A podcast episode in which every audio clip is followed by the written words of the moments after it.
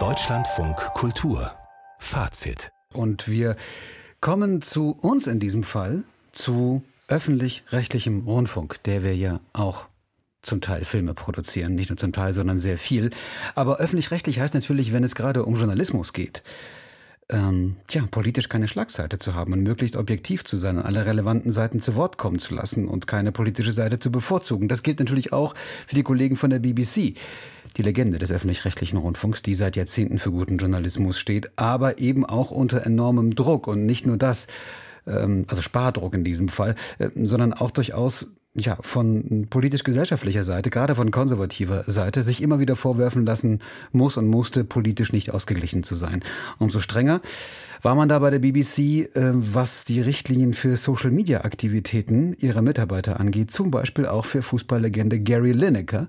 Er hatte getwittert, die Rhetorik der konservativen britischen Regierung sei der von Deutschland in den 30er Jahren nicht unähnlich. Und das wiederum wertete die BBC als Verstoß gegen ihre Neutralitätsregeln. Gary Lineker musste zumindest für einige Tage seinen Posten räumen. Jetzt kommt er wieder zurück und Gabi Biesinger erzählt uns von dieser Geschichte. Heute nun die Ankündigung, Lineker kehrt am Samstag wie gewohnt zurück. Man habe sich darauf verständigt, dass von unabhängiger Seite die Richtlinien für die Social-Media-Nutzung von BBC-Beschäftigten überarbeitet werden sollen. Lineker habe zugesagt, sich so lange an die bestehenden Regeln zu halten, so BBC-Intendant Tim Davy. Is that between now and when the review reports, Gary will abide by the editorial guidelines. Auch Lineker erklärte per Tweet, nach ein paar surrealen Tagen freue er sich, dass man einen Ausweg gefunden habe. Er könne es kaum erwarten, am Samstag wieder auf seinem Moderatorenstuhl zu sitzen. Doch die Krise ist für die BBC damit längst nicht ausgestanden.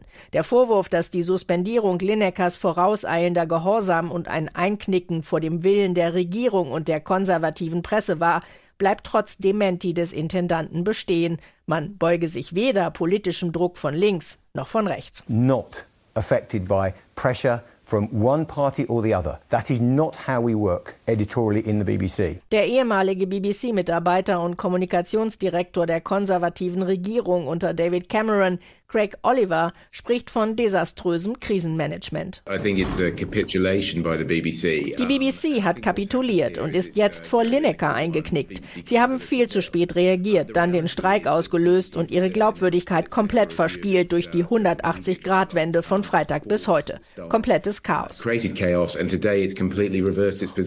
Die BBC und der Fall Lineker, darüber wollen wir reden mit dem Medienjournalisten Steffen Grimberg. Die BBC scheint ja zwischen allen Stühlen zu sitzen.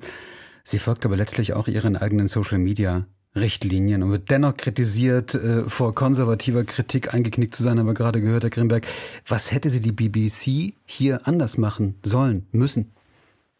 Ich glaube, sie hätte da nochmal ganz klar einen Unterschied machen müssen. Gary Lineker ist eine Sportlegende, er ist ein Sportmoderator und Einschätzer, also ein Experte bei der Hauptsportsendung Match of the Day. Das ist vergleichbar unserer Sportshow in der ARD. Er ist ja kein politischer Kommentator, kein politischer Journalist und er hat diesen Tweet als Privatperson abgesetzt.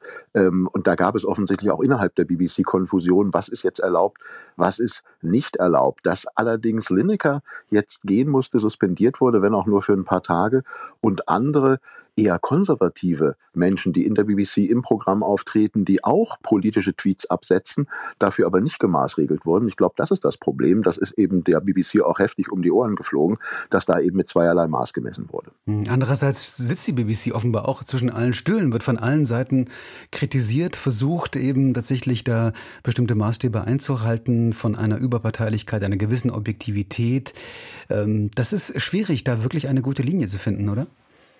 Ja, natürlich, aber man muss eigentlich sagen, wenn ein öffentlich-rechtlicher oder überhaupt ein Medium zwischen allen Stühlen sitzt, dann hat es vielleicht sogar alles richtig gemacht, denn dann ist ja genau diese Ausgewogenheit da, sowohl die eine als auch die andere Seite, meinetwegen eines politischen Konfliktes, hält äh, dann das Medium für in irgendeiner Weise voreingenommen. Das heißt, es ist wahrscheinlich eben auch in der Mitte und damit ganz gut positioniert. Hier haben wir aber das Problem, dass viele handelnde Personen bei der BBC in den letzten Jahren mit konservativen Parteigängern besetzt wurden. Dazu müssen wir wissen, die britische Regierung, die BBC ist ja zentral organisiert, nicht so föderal wie das öffentlich-rechtliche System in Deutschland, wird sehr, sehr viel stärker von der Londoner Zentralregierung eben auch besetzt und ähm, geleitet. Also zum Beispiel, wer BBC-Intendant wird, das entscheidet de facto die amtierende Regierung. Und Tim Davy, der BBC-Intendant, der momentan am Ruder ist, der war ja früher sogar selber mal konservativer Politiker, wenn auch nur in Anführungsstrichen auf lokaler Ebene.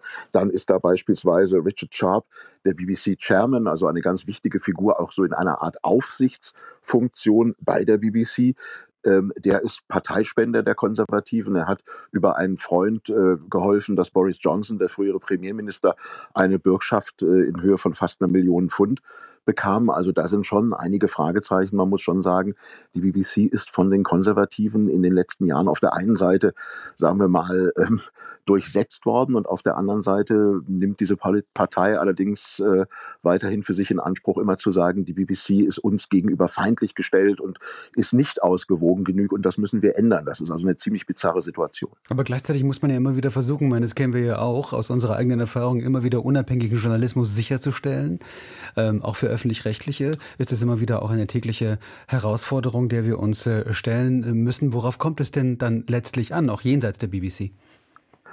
Na, ich glaube, man muss eben ganz klar sagen, man höre beide Seiten und man sage da aber eben auch, wo ist hier politische Strippenzieherei am Werk und wo geht es wirklich um eine politische Debatte. Lineker hat ja die äh, Einwanderungspolitik der äh, britischen Regierung, also vor allen Dingen die geplanten neuen Regelungen, ähm, dass Menschen, die den äh, Ärmelkanal in kleinen Booten überqueren, leichter zurückgeschickt werden können, kritisiert. Darüber berichtet die BBC übrigens auch sehr, sehr dezidiert über diesen Konflikt in eigener Sache. Das macht sie, glaube ich, sogar souveräner als das deutsche Sender machen würden. Und ich denke, genau da zeigt die BBC journalistisch eigentlich, dass sie auf dem richtigen Weg ist. Und ich glaube in der Tat, sie hat einen großen Fehler gemacht, äh, Lineker da vom Schirm zu verbannen. Das sieht man ja auch an der großen Solidaritätsbewegung. Ganz viele andere Sportkommentatoren haben sich ja in Solidarität mit ihm eben auch nicht zum Dienst gemeldet, sodass das vergangene BBC-Wochenende ziemlich ohne Fußball auskommen musste.